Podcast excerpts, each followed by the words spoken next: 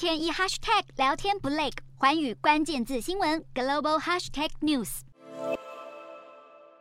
美国期中选举在即，前总统川普积极为共和党竞选的同时，更强烈暗示他准备在二零二四年的总统大选强势回归。外媒引述消息来源报道，川普团队考虑要在期中选举后的十四日宣布参选。由于近期的民调都显示共和党有机会重新取得国会多数，川普很可能乘胜追击，试图夺回白宫宝座。这次的其中选举，民主与共和两党的候选人纷纷在通膨、堕胎、枪支等议题上交火，而共和党也特别聚焦在治安问题上，指控在拜登政府的执政下，纵容犯罪分子回到街头，使得美国犯罪率不停飙升。